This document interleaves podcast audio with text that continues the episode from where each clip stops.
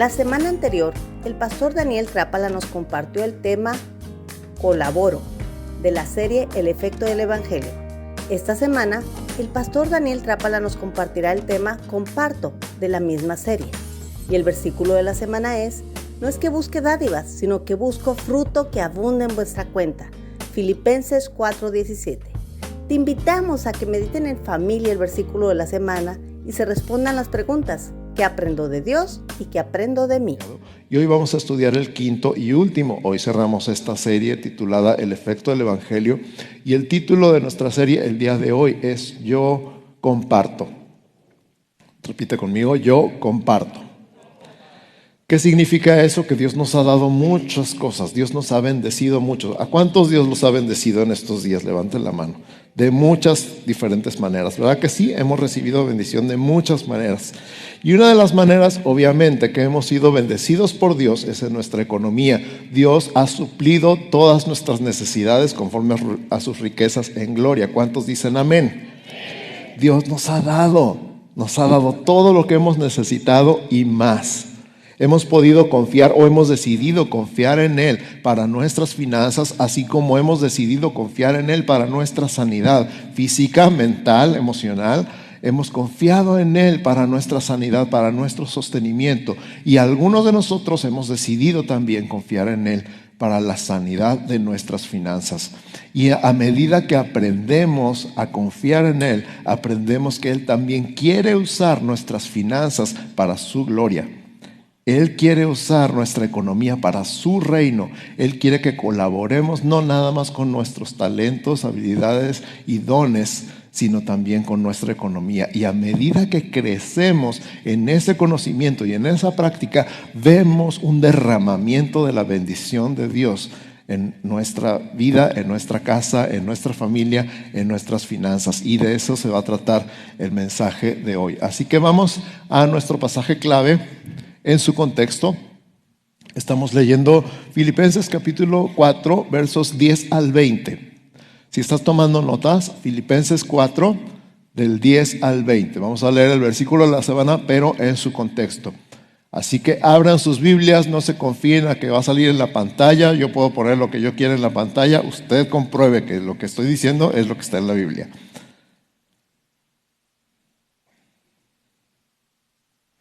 ¿Ya lo tienen? Estaba platicando ayer con nuestros jóvenes acerca de la Biblia, de descargarla en el teléfono, de traerla para todos lados, pero también de que cuando la leas apagues las notificaciones, lo pongas en modo avión y en no molestar, porque quieres leer la Biblia y en el momento que abres la Biblia llegan más notificaciones que nunca. No sé si te ha pasado. Entonces, o agarra la Biblia de papel o apaga las notificaciones en tu teléfono si la estás buscando ahí para que no te distraigas. De repente, ya cuando menos te diste cuenta, ya le picaste una notificación y ya estás en el Face otra vez. Entonces, no hagas eso. ¿Sale? Filipenses 4:10 dice, en gran manera me gocé en el Señor de que ya al fin habéis revivido vuestro cuidado de mí, de lo cual también estabais solícitos, pero os faltaba la oportunidad. No lo digo porque tenga escasez, pues he aprendido a contentarme cualquiera que sea mi situación. Sé vivir humildemente y sé tener abundancia. En todo y por todo estoy enseñado, así para estar saciado como para tener hambre, así para tener abundancia como para padecer necesidad. Todo lo puedo en Cristo que me fortalece. Sin embargo, bien hicisteis en participar conmigo en mi tribulación. Y sabéis también vosotros, oh filipenses, que al principio de la predicación del Evangelio, cuando partí de Macedonia, ninguna iglesia participó conmigo en razón de dar y recibir, sino vosotros solos. Pues a una tesalónica me enviasteis una y otra vez para mis necesidades.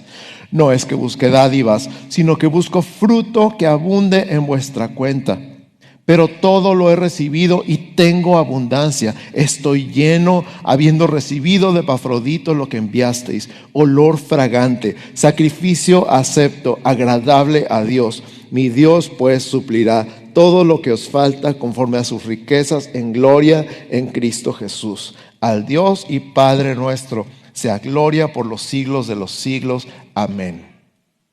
Fíjate que hay dos versículos que me llaman la atención porque los hemos escuchado, dicho, en el mundo evangélico son famosos. Uno es todo lo puedo en Cristo que me fortalece. ¿Quién ha escuchado ese pasaje alguna vez?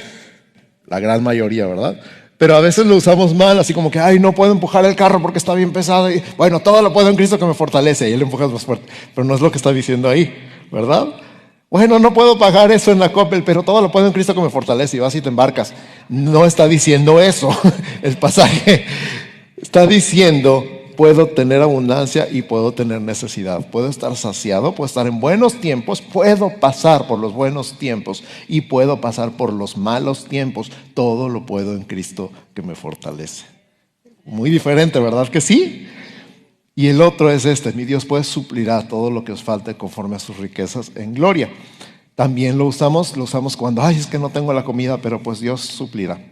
Mi Dios suplirá todo lo que os falte. Y sí, pero está en un contexto donde estamos confiando en Dios, le estamos dando a Dios de lo mucho que Él nos ha dado y en respuesta a esa confianza que nosotros le damos a Dios, Dios suple todo lo que nos falta conforme a sus riquezas en gloria.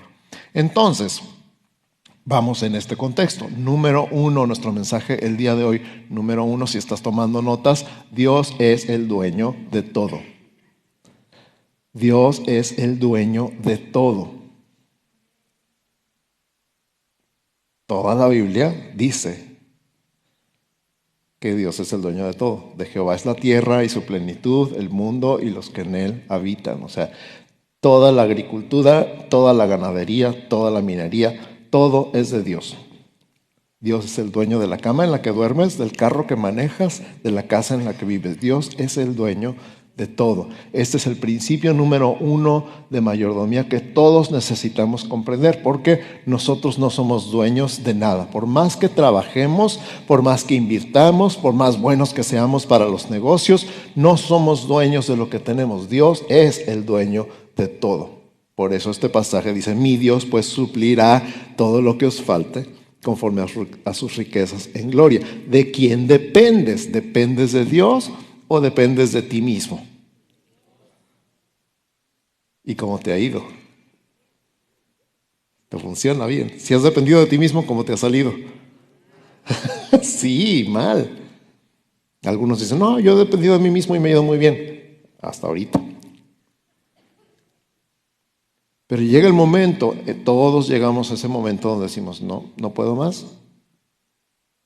Aprende a depender de Dios, porque Dios es el dueño de todo. Esto es un principio de mayordomía, quiere decir una mentalidad. Mayordomía significa administración. Vamos a dar tiempo de que apaguen su teléfono. Gracias. Mayordomía significa administración. Un administrador de una empresa no es el dueño de la empresa. ¿Estamos de acuerdo? Cuando un dueño, un empresario contrata a un administrador, no le dice, ahí está el dinero, haz lo que quieras con él, ¿verdad que no? Le dice, ok, esto es para que hagas los pagos, para que te encargues de la nómina, de los impuestos, de todo lo demás. Es un administrador, no es el dueño. Nosotros no somos los dueños de lo que está en nuestras manos, somos los administradores. Quiere decir que tenemos que hacer con este dinero que llega a nuestras manos lo que el dueño quiere que hagamos con él. ¿Estamos de acuerdo? Eso es importante, es un cambio de mentalidad radical. Cuando tú te sientes el dueño de todo, sientes que puedes hacer lo que quieras con lo que tienes. Cuando tú te das cuenta que no eres dueño, sino administrador, entonces no es para que tú hagas lo que quieras, es para que hagas lo que el dueño quiera. Entonces tú no eres el dueño, Dios es el dueño y tú eres el administrador. Y el tercer principio de mayordomía, este cambio de mentalidad es, vamos a dar cuentas de nuestra administración. Todos los administradores tienen que entregar cuentas, todos. ¿Verdad que sí? Si el dueño no les pide cuentas, el dueño está siendo muy...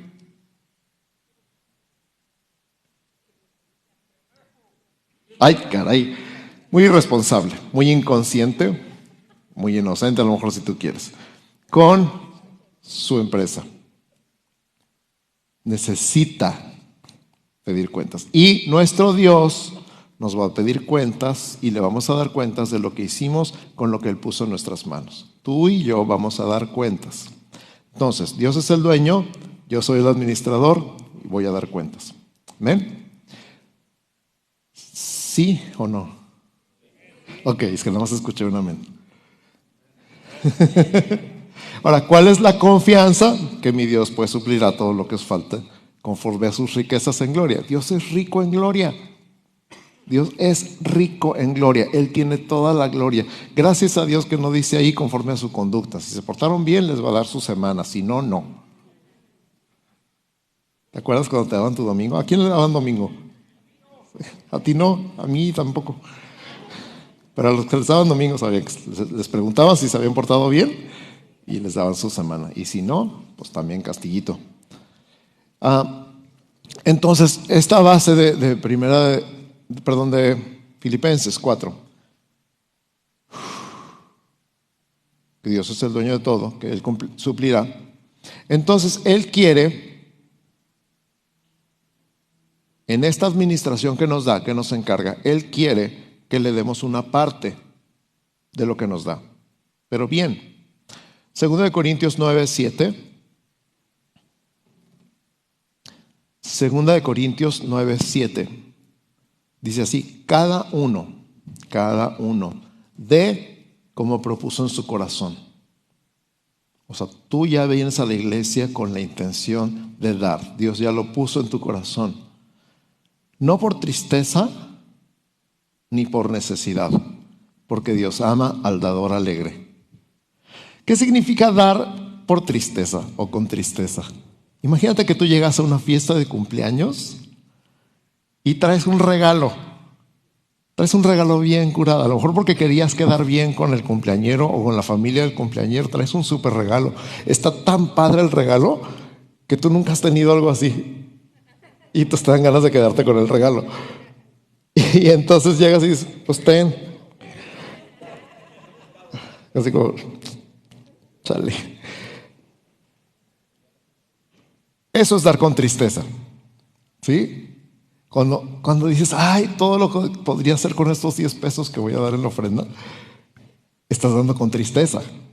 Y a lo mejor no son 10 pesos, a lo mejor son 100, a lo mejor son 1000, pero si la actitud es y eh, lo que me podría comprar con este dinero, no estás dando bien, estás dándole a Dios con tristeza. ¿Estamos de acuerdo? Y la otra palabra es por necesidad. Por necesidades así como, ok, yo sé que Dios, tú me vas a prosperar, entonces yo sé que tú me vas a devolver multiplicado lo que siembre, entonces conste, te estoy dando y te toca multiplicarme. Eso es dar por necesidad. Es como, ok, lo estoy invirtiendo, Señor, y espero mi retorno.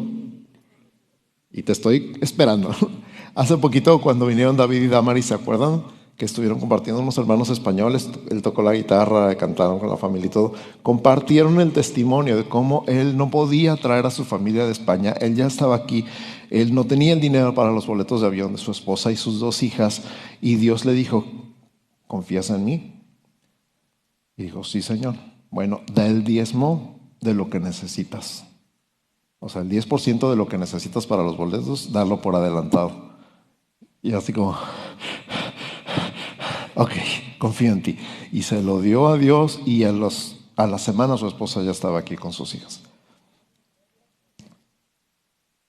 ¿Qué hubiera pasado si él hubiera dado con esta actitud de, ok, conste, te lo estoy dando, pero más te vale que me cumplas? Porque hay gente que le habla así a Dios, a lo mejor no literalmente, pero hay personas que hacen esa clase de tratos con Dios. Y conste que y cuando tienen un problemita, pero ¿por qué, Señor, si yo oro y leo la Biblia y doy mi diezmo? Están dando por necesidad. Entonces, no des con tristeza, no des por necesidad. ¿Por qué? Porque Dios ama al dador alegre. Ahora, cuando tú llegas con alguien y esa persona te bendice económicamente, te da una ofrenda, te da un regalo, y te lo da con una sonrisa, ¿cómo lo recibes? Con gusto, ¿verdad?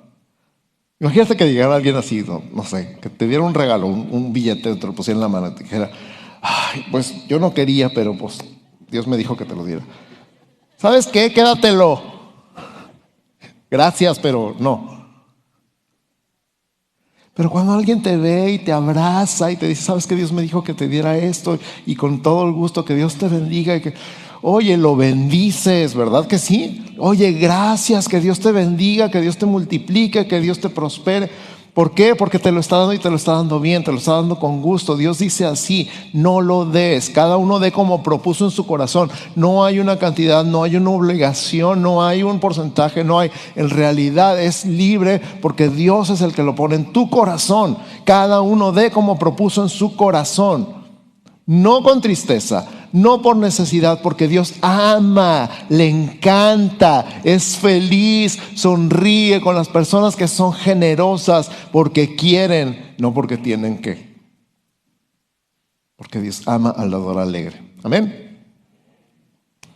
Y aparte de eso, uh, Él quiere que las finanzas de los que trabajan en la iglesia sean cubiertas por la iglesia. Él quiere que las finanzas de los que trabajan en la iglesia sean cubiertas por la iglesia. Primera de Corintios 9, acabamos de leer Segunda de Corintios 9, ahora vamos a leer Primera de Corintios 9, si estás tomando notas, versos 13 y 14. Primera de Corintios 9, 13 y 14 dice, ¿no sabéis que los que trabajan en las cosas sagradas comen del templo y que los que sirven al altar del altar participan? Así también ordenó el Señor a los que anuncian el Evangelio que vivan del Evangelio.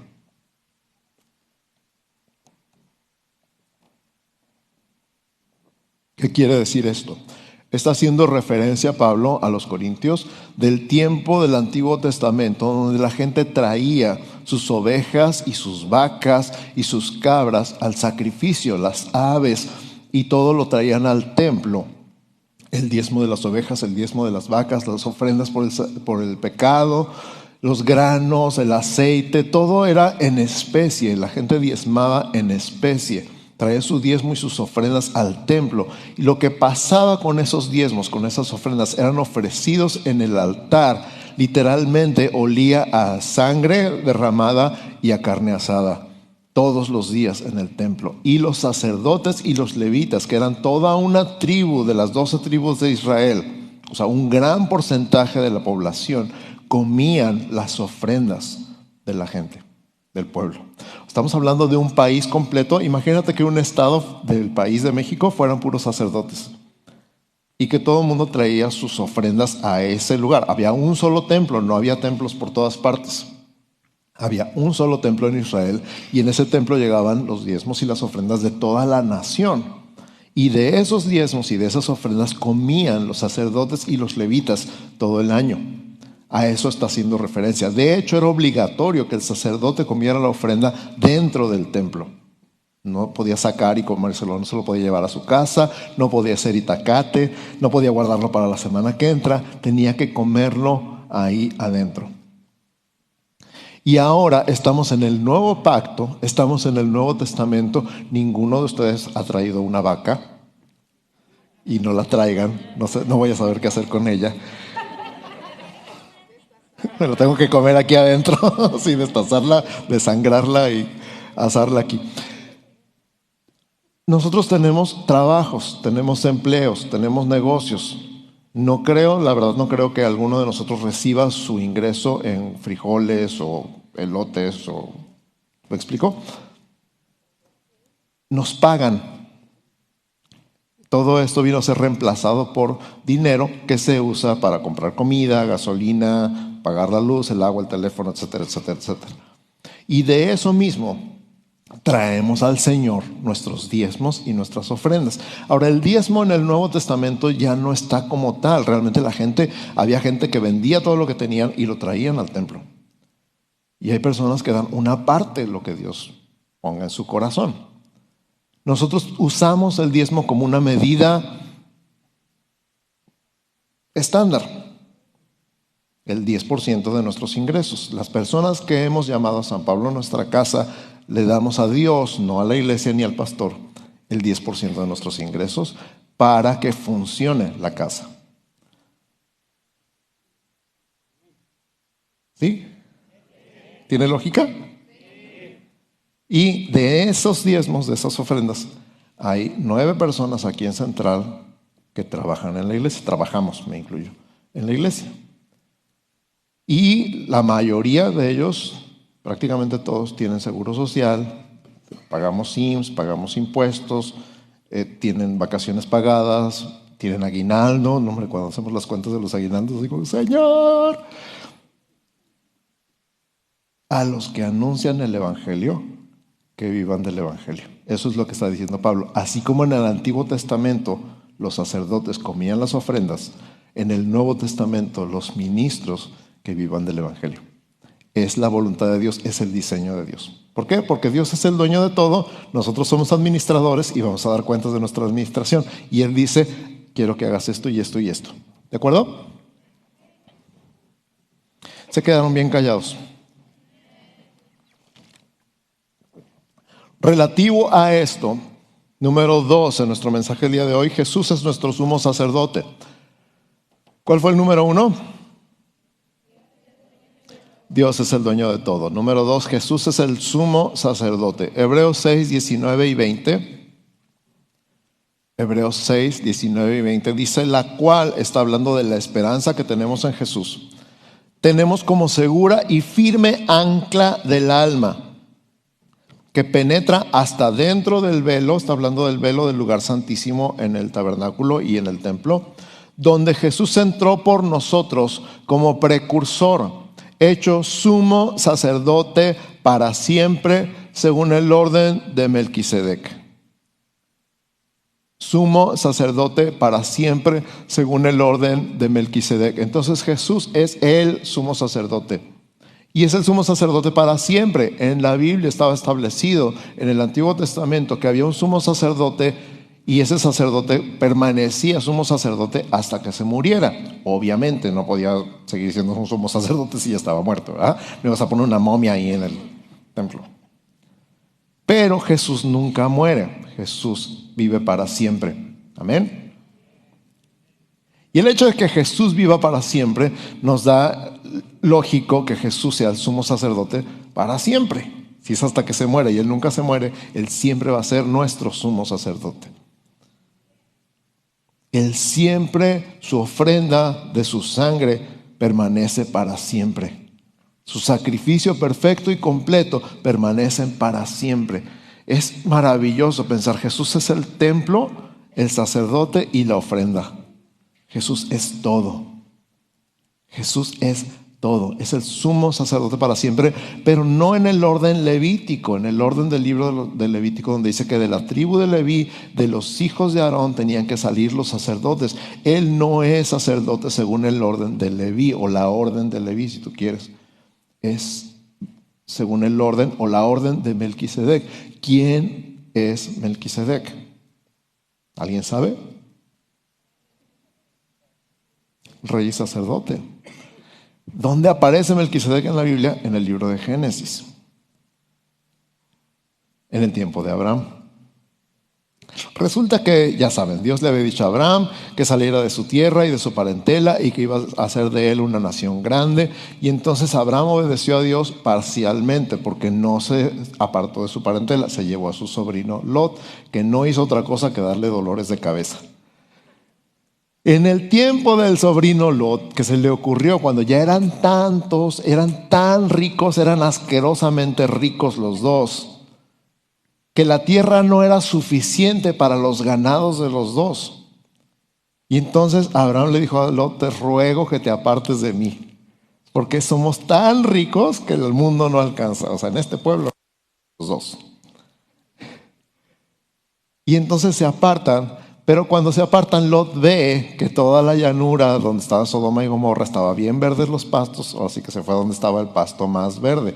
Se fue acampando hacia Sodoma y acabó viviendo en Sodoma. Y bueno, es larga la historia, pero en, en algún momento invaden la ciudad otros reyes y se llevan cautivos a los habitantes de Sodoma. Y entre los cautivos está Lot con su familia. Y entonces enteran a Abraham que su sobrino había sido llevado cautivo para ser vendido como esclavo por estos reyes, cinco reyes que se habían puesto de acuerdo. Y entonces Abraham dice que armó a los criados nacidos en su casa. Para entonces Abraham todavía no tenía hijos, no tenía familia, pero había criados que habían nacido en su casa, eran leales y fieles a él. Les dio armas a todos ellos y salió detrás de aquellos cinco reyes, los derrotó y se trajo todo de vuelta. Un gran botín. Y de hecho, cuando llegó el rey de Sodoma, le dijo, no hombre, qué bárbaro, qué buena onda, mira, quédate con todo, nomás regrésame a la gente. Y Abraham le dijo, no, no, no, no, no, no, no, yo no quiero que nadie diga, yo enriquecí a Abraham. Aquí están todas tus cosas. La agujeta del zapato que recuperamos, ahí está. Y entonces, aún así, Abraham, como dije hace rato, era asquerosamente rico y había un gran botín. Y en ese momento, cuando viene de la derrota de esos reyes, cuando devolvió al rey de Sodoma todo lo que le pertenecía a él, salió un rey y sacerdote llamado Melquisedec. Y dice la Biblia, entonces Melquisedec, rey de Salem, que Salem después se convirtió en Jerusalén, y sacerdote del Dios Altísimo sacó pan y vino. Esto me encanta porque es lo que tomamos en la comunión, pan y vino. No tomamos jugo de hogar, no sea que a alguien se le vaya a subir la copita. Y bendijo a Dios y dijo, bendito sea Dios y bendito sea Abraham, del Dios Altísimo, que le dio la victoria. Y entonces comieron juntos y dice que Abraham le dio el diezmo o los diezmos de todo el botín a Melquisedec. Ahora, esto no está dentro de la ley. Todavía no había nacido Moisés y no estaba escrito en la ley de Moisés, todavía no se había escrito que había que dar el diezmo. ¿Por qué le dio Abraham el diezmo de todo a Melquisedec? ¿Qué piensas tú? No había una ley sobre el diezmo. Lo hizo por buena voluntad. ¿Qué más puedes pensar al respecto? Se lo puso Dios en el corazón. ¿Qué más?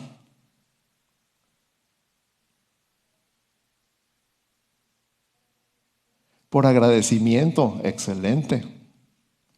Y hay una palabra que no hemos no ha salido ahorita entre nosotros, es honra. Para honrar al rey. Para honrar al rey, para honrar al sacerdote, él le dio los diezmos de todo. Entonces, Abraham, el padre de la fe, regresando a Hebreos, padre de Leví también, en su descendencia, le dio a Melquisedec los diezmos de todo, por lo tanto, dice el autor de Hebreos, en Abraham, Leví estaba diezmando a Melquisedec. Todo esto es así increíble. Te puedes echar un clavado bien impresionante en eso. Pero finalmente el propósito es este, agradecimiento, libre voluntad y honra. Di conmigo, agradecimiento, libre voluntad y honra. Esa es la razón por la que damos nuestro diezmo y nuestra ofrenda. No es por obligación, no es con tristeza, no es por necesidad, es por agradecimiento, es por libre voluntad y es con el propósito de honrar al Rey de Reyes y Señor de Señores y sumo sacerdote para siempre, Jesús.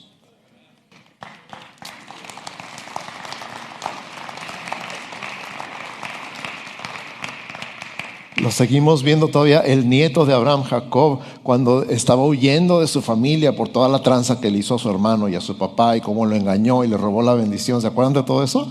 Cuando está huyendo y se acuesta en el pasto, en el cerro y pone una piedra a su cabecera y sueña con una escalera que va al cielo y ángeles subiendo y ángeles bajando y la voz de Dios que le dice, yo soy el Dios de Abraham y el Dios de Isaac si caminas conmigo y le habla de esta bendición y le habla de su futuro. Y se despierta en la mañana Jacob y dice, este no es otro lugar que casa de Dios, que es el significado del, nombre Betel, como se llama hasta la fecha ese lugar.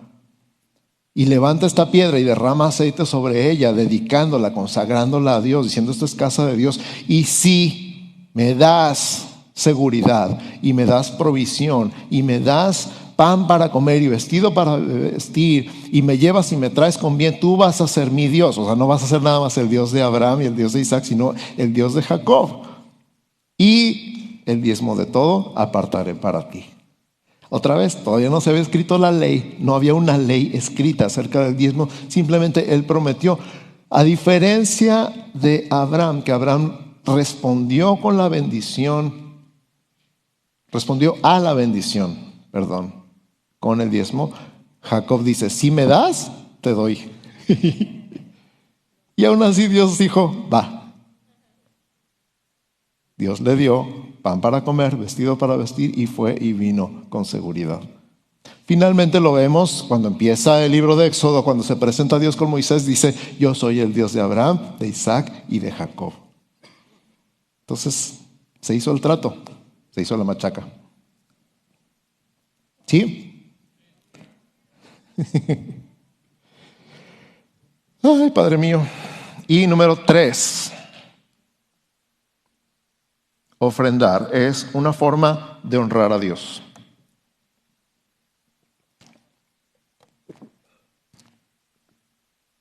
Compartir lo que Dios nos ha dado es una forma de honrarle.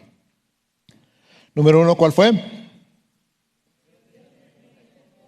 Dios es el dueño de todo. Número dos, Jesús es nuestro sumo sacerdote. Y número tres, ofrendar es una forma de honrar a Dios. Es un tema de fe.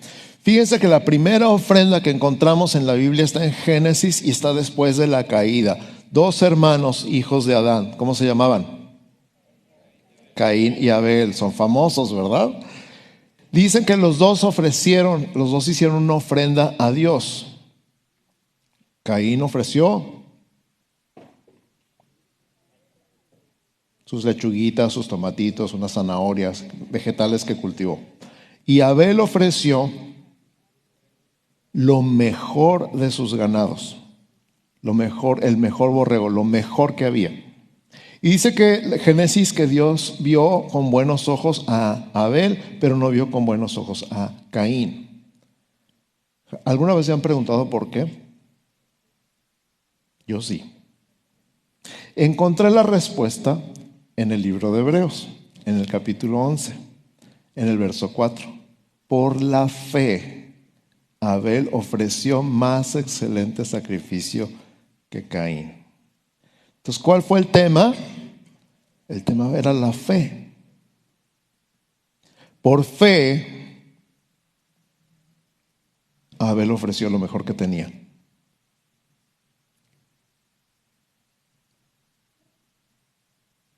Entonces, honrar a Dios es un tema de fe. honrar a Dios con tus finanzas es un tema de fe. Otra vez, no por tristeza ni por necesidad, porque Dios ama al dador alegre. Honrar a Dios con tus finanzas es un tema de fe.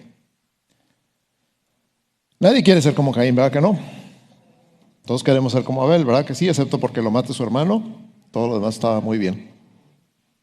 Proverbios 3, 9 y 10 Dice, honra a Jehová con tus bienes y con las primicias de todos tus frutos. Y serán llenos tus graneros con abundancia y tus lagares rebosarán de mosto. Repito, honra a Jehová con tus bienes y con las primicias, ya dijimos las primicias son lo primero de todos tus frutos. En ese tiempo la gente sembraba y cosechaba, eran agricultores y ganaderos. Los primeros frutos, que hasta la fecha son los más caros, estaban apartados para Dios. Honra a Jehová con tus bienes y con las primicias de todos tus frutos. Como efecto, como resultado de esta fe para honrar a Dios, dice, serán llenos tus lagares, no, tus graneros, ¿verdad? Tus graneros con abundancia y tus lagares rebosarán de mosto. Lo increíble de los graneros, los graneros era donde se guardaba precisamente todo el grano, por eso se llamaban graneros, para comer todo el año, especialmente en la época de invierno, cuando ya no había cosecha, ya no había nada que comer, abrías el granero y sacabas el grano y comías de ahí. O sea, en el tiempo de escasez había que comer. Como efecto, como resultado de haber honrado a Dios en el tiempo de abundancia. Escucha, en el tiempo de escasez había que comer como resultado de haber honrado a Dios en el tiempo de abundancia. Honra a Jehová con tus bienes, con las primicias de todos tus frutos, y serán llenos tus graneros con abundancia.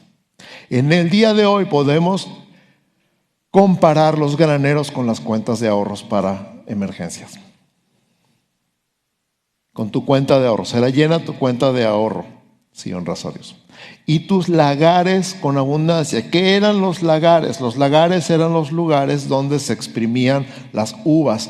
¿Quién ha ido alguna vez a los viñedos? ¿Quién ha visto la fiesta que se hace en agosto donde se pisan las uvas? Aunque sea en una película la que la hayan visto. Ok. Eso Ahí donde se meten y pisan las uvas y sale el jugo es un lagar. Y el mosto es el fermento de ese jugo de uva que se convierte en vino. El mosto en la Biblia está relacionado con el gozo.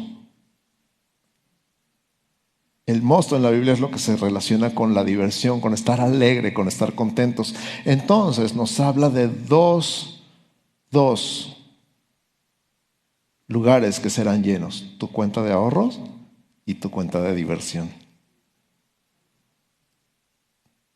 Tus gastos van a estar cubiertos y te va a sobrar para divertirte. ¿Cuándo? Cuando honres a Dios con todos tus bienes y con las primicias de todos tus frutos. ¿Me consta? Me, consta. A mí sí me consta. ¿A cuántos de ustedes les consta? Que han honrado a Dios y Dios se ha encargado de todo, hasta de la diversión. ¿Sí?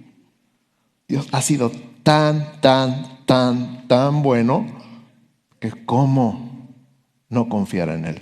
A lo mejor al principio te va a costar confiar en Él si no has confiado en Él para tus finanzas. A lo mejor al principio vas a decir, no, pero, pero, pero, pero, pero.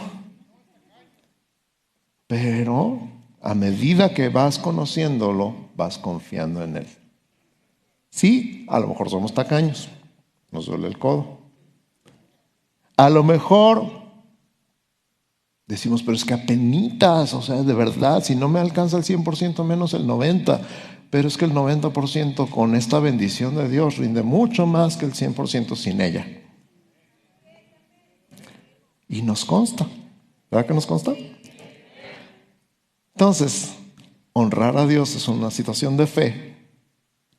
Y una manera de honrar a Dios es con nuestras finanzas, con nuestros bienes. Y vemos cubiertas las necesidades en el reino de Dios, el funcionamiento, literalmente y aterrizado, los gastos de operación de la iglesia. Dios te quiere usar a ti una vez más, un efecto, un efecto más. El último efecto, si tú quieres, del Evangelio en nuestra vida es que toca todo. Primero creo y luego crezco personalmente, espiritualmente, emocionalmente, mentalmente, familiarmente, crezco, maduro. Y luego me conecto, ya no soy una isla, ya no estoy aislado, ahora tengo una gran familia, una red de apoyo que me soporta, que me apoya, y vaya que me soporta, que me apoya, que me sostiene, que me bendice. Y luego colaboro, soy parte, encuentro propósito y significado en mi vida sirviendo unos a otros en amor. Y aparte comparto, Dios me ha dado tanto que Él mismo me dice, esto que te estoy dando, aparte una parte para mí. Y como tú sabes que eres administrador de esos bienes, dices, ok Señor, y dice, yo me encargo de que todo alcance. Y Él se encarga de que todo alcance. La cuenta de gastos y la de diversión también. Así que gracias a Él, regresando al versículo de la semana. ¿Cómo decía el versículo de la semana? Filipenses 4:17.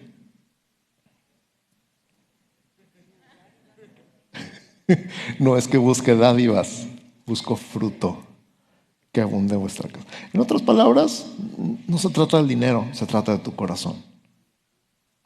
Jesús dijo, donde esté vuestro tesoro, ahí estará vuestro corazón. ¿Dónde está tu corazón? ¿En el dinero o en Jesús? No se trata del dinero, se trata de tu corazón.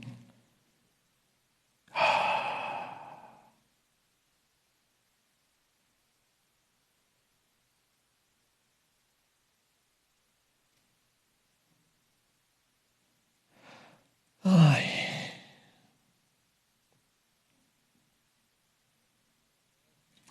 Ya me conoces, ¿verdad?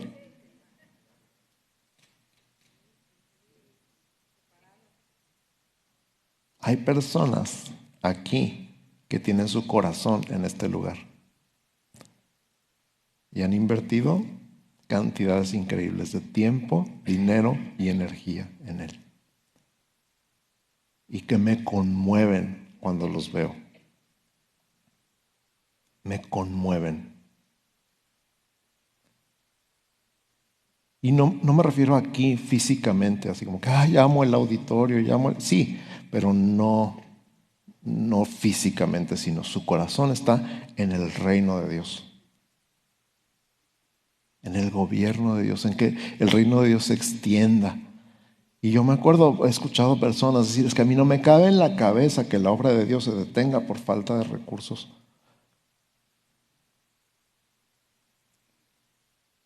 Y son personas tan tranquilas, tan sencillas, tan Tú los saludas y los ves como si nada y son gigantes en la fe.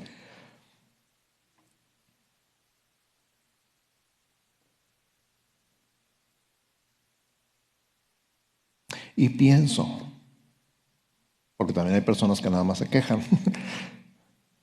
Ay, ¿por qué no hacen esto y por qué no hacen otro? Igual que en los partidos de fútbol.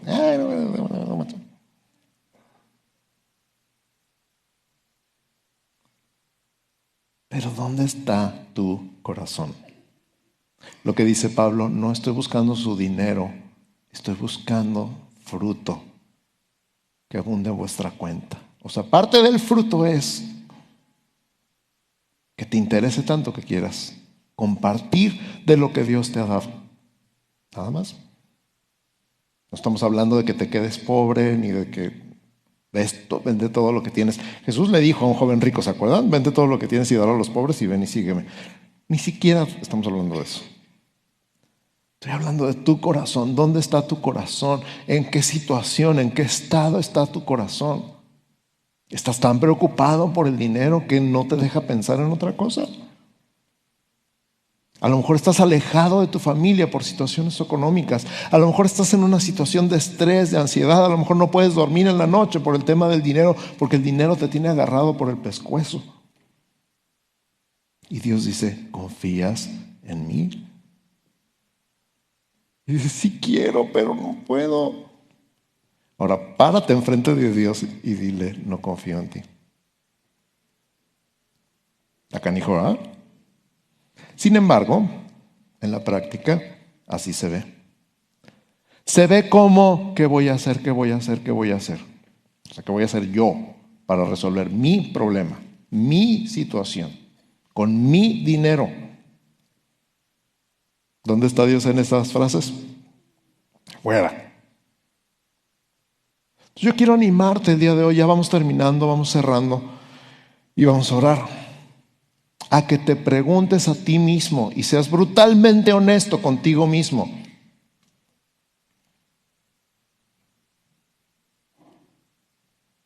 ¿El dinero trabaja para mí o yo trabajo para él?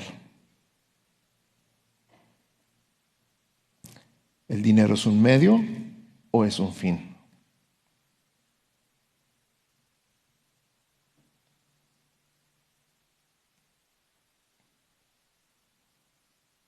¿Qué porcentaje de mi día me la paso pensando en la economía? Es más, cuando estoy orando y leyendo la Biblia, lo primero que me viene a la mente es el dinero. Porque Jesús dijo, ninguno puede servir a dos señores. Porque va a amar a uno y va a aborrecer al otro. O va a quedar bien con uno y va a quedar mal con el otro. No puede servir a Dios y a las riquezas. Y las palabras que dijo un amigo, una persona que estimo y respeto profundamente, el dinero es un gran siervo, pero un terrible amo. El dinero es un gran siervo, pero un terrible amo. Así que la voluntad de Dios no es que tú trabajes para el dinero, es que el dinero trabaje para ti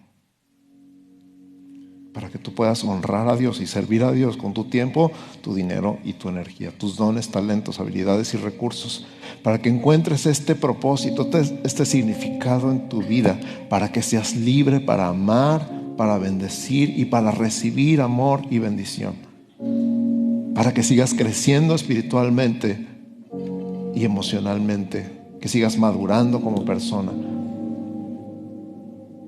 que conozcas a Dios en otro nivel y, cada vez que lo conozcas más, confíes más en Él. Que seas libre de toda atadura. Libre para amar, libre para servir, libre para bendecir, para ser de bendición. ¿Quieres eso? ¿Lo quieres? ¿De verdad lo quieres?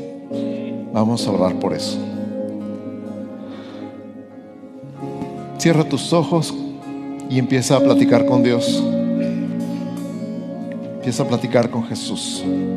Oh Dios,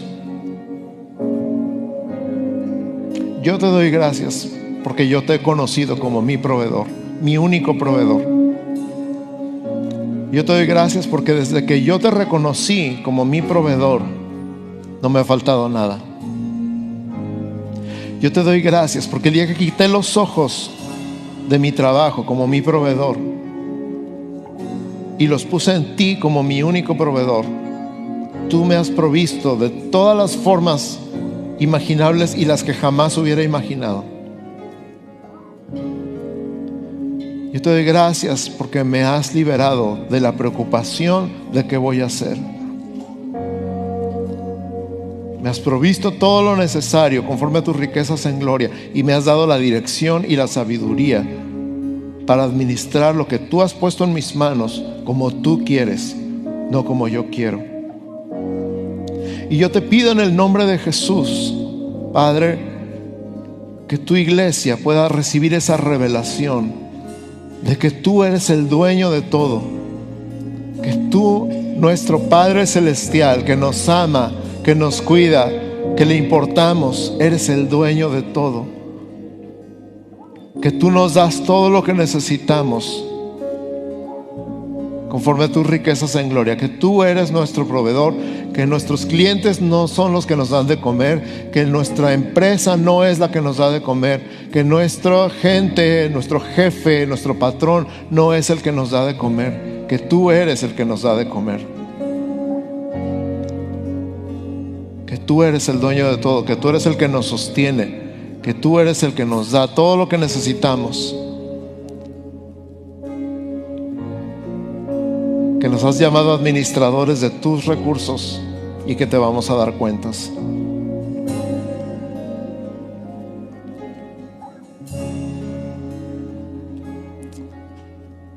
Pero que lo que buscas es hacernos crecer y madurar ser libres del poder del dinero en nuestra vida. Para servirte a ti, para vivir para ti, para amarte, para bendecirte, para que puedas usarnos con libertad, con seguridad.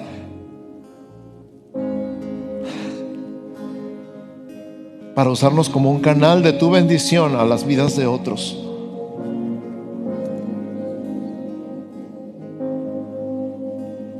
Como en aquella parábola, Señor, cuando le dijiste a la gente, aquel bien, buen siervo y fiel, sobre poco fuiste fiel, sobre mucho te pondré.